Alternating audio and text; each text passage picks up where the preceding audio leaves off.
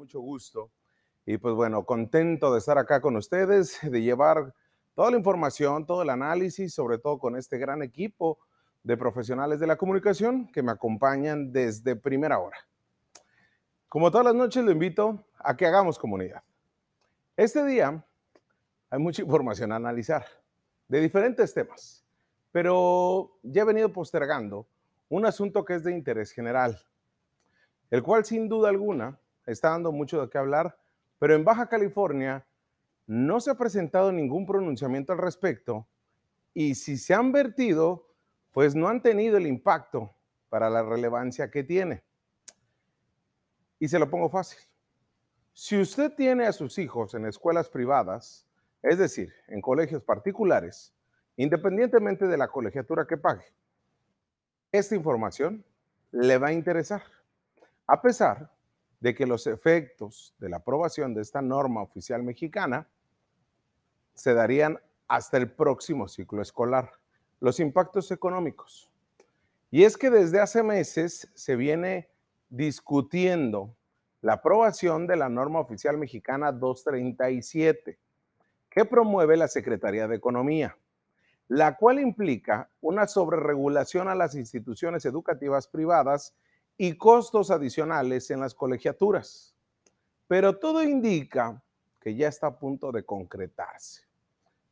Mire, el 12 de mayo de este año se publicó en el Diario Oficial de la Federación un proyecto de norma oficial mexicana sobre servicios educativos, tanto para escuelas públicas como para privadas.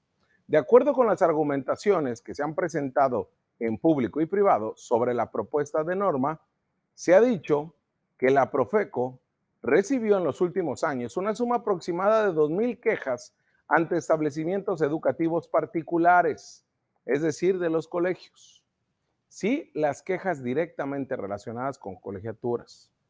De acuerdo con las estadísticas de la Secretaría de Educación Pública, para tener un contexto de cuántas escuelas eh, existen en México, en educación básica son 228 mil 800 escuelas, de las que 31 mil son particulares, es decir, el 13%.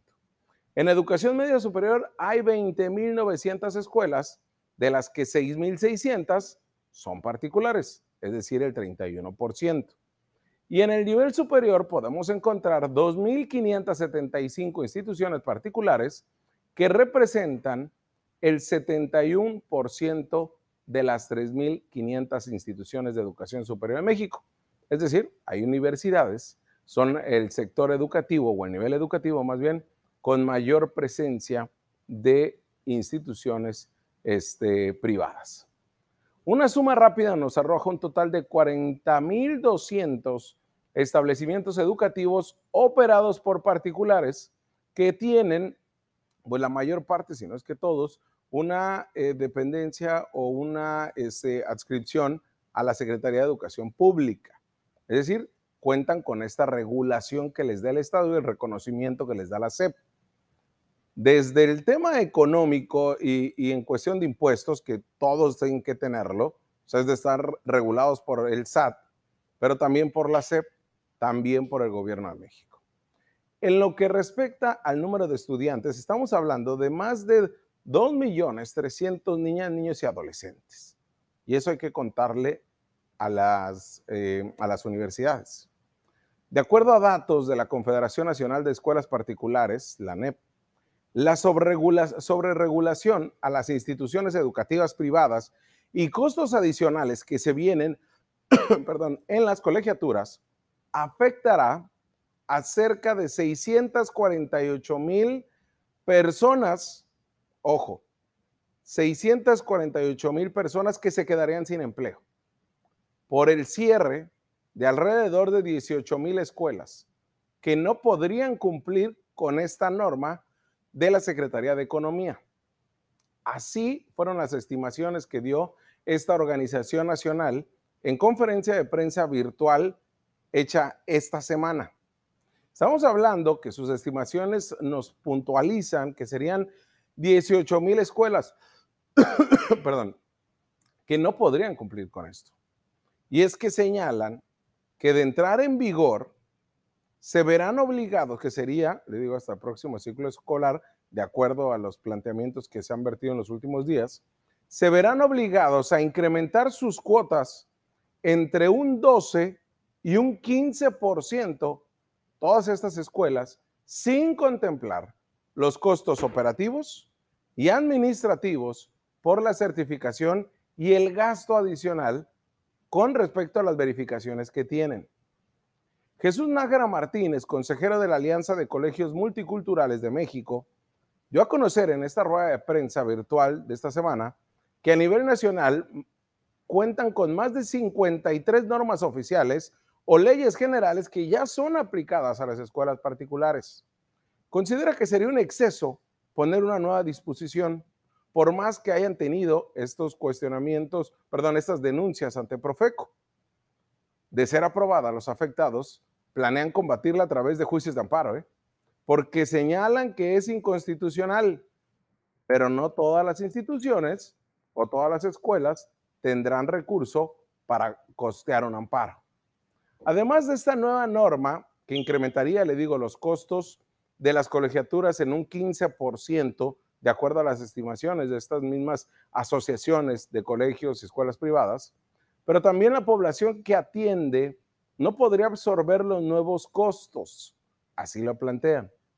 Pues con estas violaciones que consideran constitucionales, luego de que el pasado viernes 24 de septiembre fue aprobado ese proyecto de la 237 en la Dirección General de Normas de la Secretaría de Economía, por lo que señalan se vendrá pues una escalada de amparos. Por su parte, Pilar Martínez, presidenta de la Asociación Nacional de Escuelas Preparatorias Particulares incorporadas a la SEP, consideró que las instituciones particulares de educación son coadyuvantes con el Estado mexicano en materia de educación y pese a ello se les discriminó al no permitirles disminuir costos de nómina que repercutieron en que sus gastos de operación continuarán en el mismo nivel aún con la deserción de alumnos por la COVID-19. A medios nacionales, dijo este especialista en materia educativa, que en la alerta sanitaria no se les consideró, perdón, que en la alerta sanitaria se les consideró como industria, porque se les dijo que no podían disminuir los costos de nómina, mientras que a otras áreas sí se les permitió. Y es que con disposiciones emanadas por el gobierno federal, a pesar de que bajó el número de alumnos, señaló este especialista que los costos de operación continuaron siendo los mismos. Y es algo que han cuestionado una y otra vez los colegios particulares.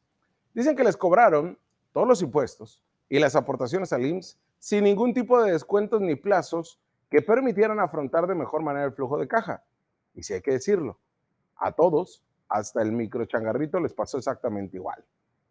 A lo mucho lo que les pudieron perdonar es, que es el tema del cobro del agua o de la luz. Pero en sí todos están pagando sus impuestos tal. No hubo preferencias, ¿eh? hay que decirlo también. En esta alianza de colegios multiculturales de México, dieron a conocer que durante el ciclo escolar 2019-2020, de los 3.700.000 alumnos inscritos en el sector de escuelas particulares, desertaron 155.400 estudiantes. 155.000. ¿Por qué? Por la pandemia. Y estas deserciones fueron causadas por la falta de recursos, tanto digitales como económicos, por parte de padres de familia, para la compra o la disposición de equipo tecnológico en cuanto a las clases vía remota. Pero también lo que más impactó al bolsillo es el pago de las colegiaturas. Las acciones diarias que se dan en las 40 mil escuelas, involucrando a los más de 4 millones de estudiantes y los profesores administrativos y directivos que les forman, han dado como resultado 2.000 quejas ante la Profeco. Le digo, desde escuelas preescolar como universidades. Cada una de esas quejas y otras inconformidades seguramente no fueron del conocimiento de Profeco mismo, pero son importantes y deben de atenderse. Sin embargo, señalan estas organizaciones de escuelas particulares que es discutible totalmente la creación de una estructura normativa que desde la Secretaría de Economía va a atender a un asunto que involucra a menos del 0.05 de los estudiantes y que además es relativo a la Secretaría de Educación. Pero Vamos a establecerlo más puntual. Especialistas consultados por las noticias con Jorge Heras nos dicen que la norma se tiene que cumplir todos por igual. Pero que los colegios particulares tienen más oportunidad de cumplirlas de una manera más rápida. Aún así, también hay quien señala que, será, que podría ser una disrupción en el sistema educativo mexicano por lo que termina coadyuvando las instituciones privadas al sistema educativo de nuestro país. Ya veremos cuál sería el posicionamiento de los colegios particulares en Baja California. Hasta el momento no ha habido o no han alzado la voz de tal manera que haya generado un debate público en nuestra entidad. Sí se está haciendo a nivel nacional. Estuvimos ahí escuchando lo que se dijo en esta conferencia de prensa virtual, pero al final del día, ¿de qué manera van a soportar el próximo ciclo escolar los padres de familia en una economía que ha sido y que les ha pegado, obviamente por la pandemia? Pero también hay que plantearlo se necesita que los colegios particulares, pues ahora sí se pongan más de acuerdo como ya lo hicieron en la pandemia, porque esto les va a impactar y esto no habrá marcha para atrás. Los amparos es una vía, como todo mexicano que tiene derecho a contravenir, en este caso, eh, se consideran que se les violentó un derecho o en esto una violación a la Constitución. Pero ya veremos qué es lo que sucede. Por eso le decía, si usted tiene a sus hijos en una escuela particular, esto le va a impactar. Vamos a una pausa y regresamos.